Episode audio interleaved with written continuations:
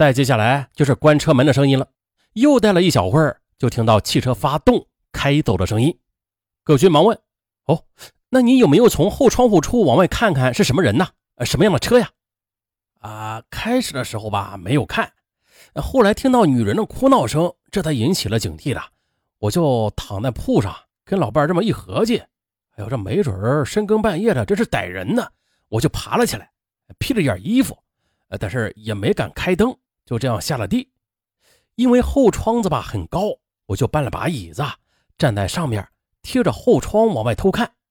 我就看到那是一辆小面包车，嗯，可是。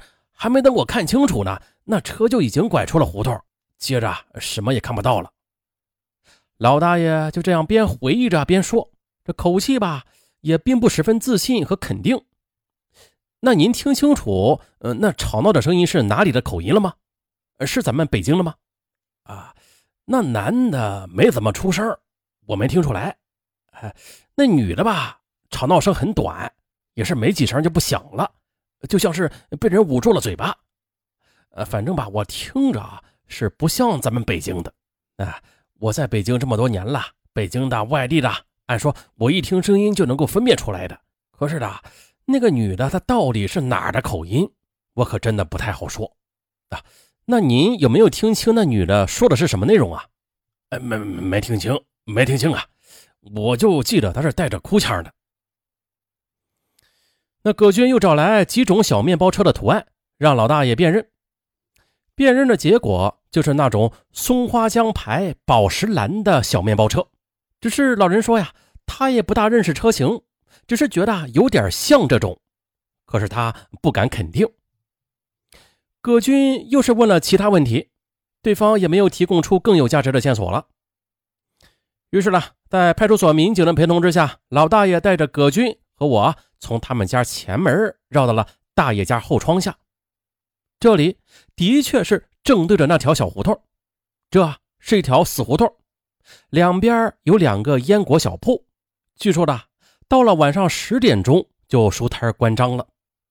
原来这几家小铺子都是居民的住宅，门对着这条小胡同。后来是盖起了烟果铺，又加上主路修好了，于是啊，这两边的住户大多都是把门改向了主路。大爷家的平房又盖了一个小砖棚，把这个胡同啊就给堵死了。葛军又进一步的走访了附近的住户，可是呢，小胡同周围的居民都说睡得很死，也没有听到什么声音。啊，查看车辙，因为时间太长了，早就无法辨认了。于是葛军便将这些可疑的情况带回队里，大伙又分析了，有人认为。这个奇怪的深夜吵闹声，它究竟与三二七女士案有没有关系，还很难说。也有人倾向于三二七女士案可能有关。这时的老关主张，这深夜奇怪的吵闹声在时间上与三二七女士案有些接近，不应该放过。文良也说，那假如真的那辆车上的男女就是三二七女尸案的犯罪嫌疑人和被害者的话，那么根据这位群众的反应。凶手很可能他就是北京的。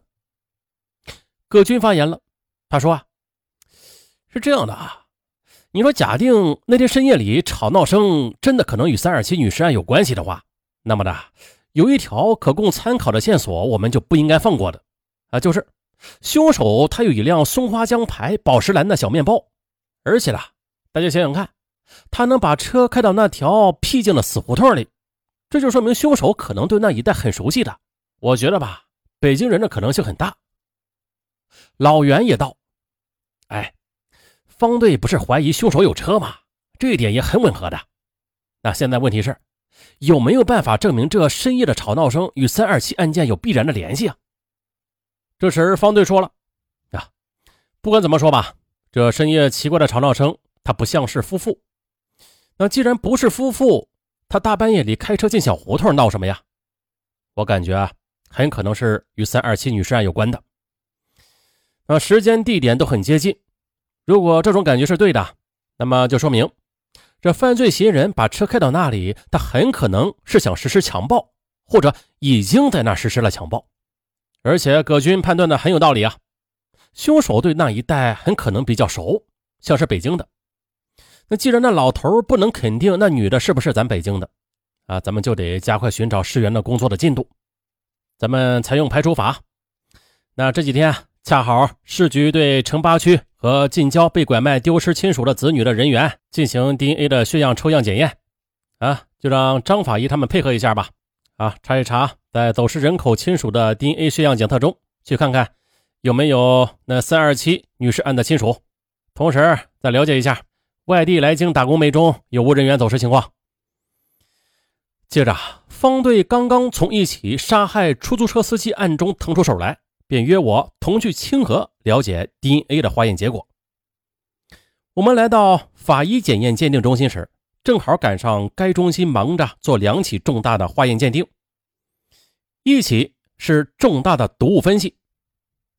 北京某著名饼干厂前些天突然接到一封敲诈信，这敲诈者声称要索要一千万元，并且要求将钱按照指定的地址和账号汇到北方某城市，并且随信寄来该饼干厂的饼干样品，还在信中威胁厂家说。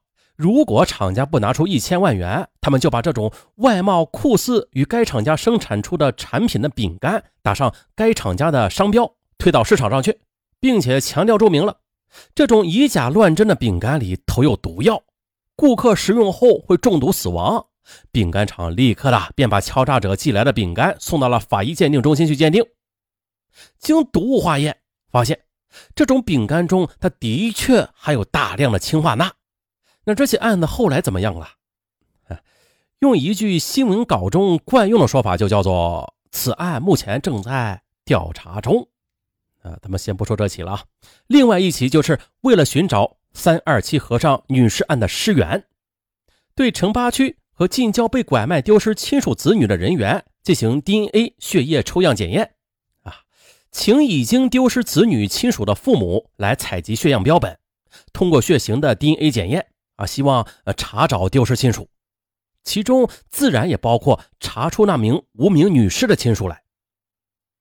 张法医告诉我们：“啊，你们看，有关精液的 DNA 化验结果已经出来了，现在可以证实这名受害人被害前确实是曾经遭受过强暴的。”张法医说着，又将一份检验报告递给了方队。方队问：“好，那这个结论绝对可靠吧？”啊，放心吧。所有的检测结果啊，都支持这一论断。张法医一字一句的回答着。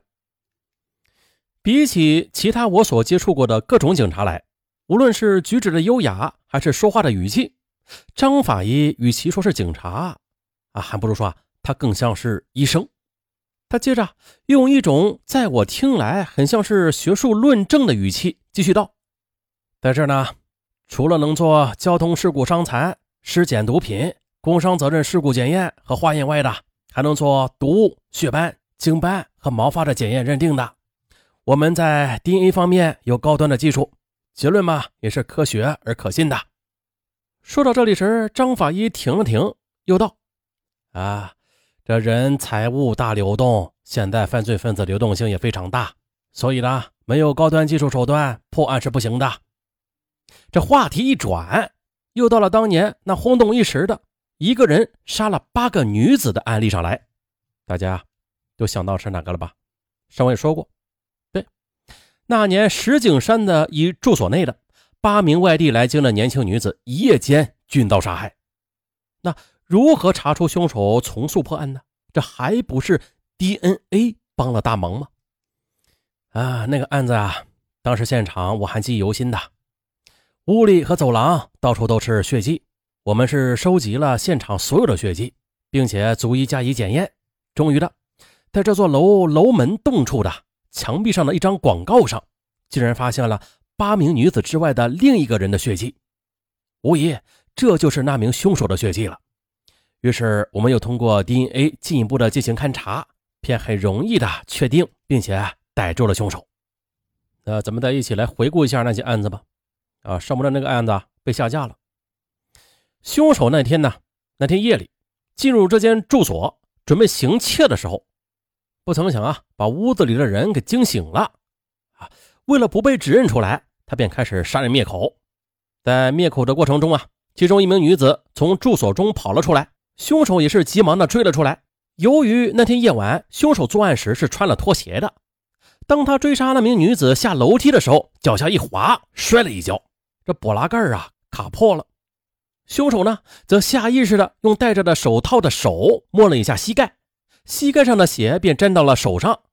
当他追到楼门洞口的时候，他就用手不经意的又摸了一下墙壁上的那张小广告，手套上的血便留在了上面。这呀。就为公安机关提供了线索，最后便擒住了真凶。也就是说呀，如果没有 DNA，那此案的破获也就不会如此的顺利和快速了。我们就这样谈着话啊，在谈话的时候啊，也不时的有其他的年轻法医因为各种事情来请示他，打断他。毫无疑问，在法医学方面，他是一位权威。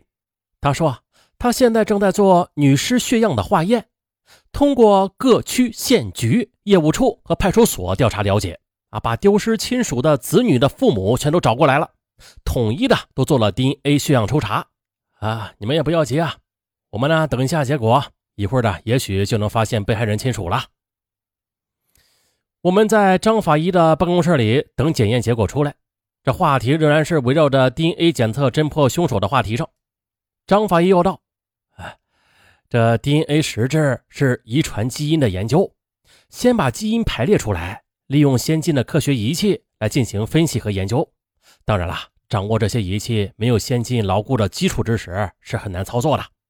啊，过去啊，传统的破案定罪是讲人证，可如今呢，在科技高度发展的今天，我们要强调用物证。可见呢物证对于侦破案件、发现真凶扮演着极为重要的角色了。正说着呢，助理法医进来了，向张法医汇报说，全部的化验结果都出来了。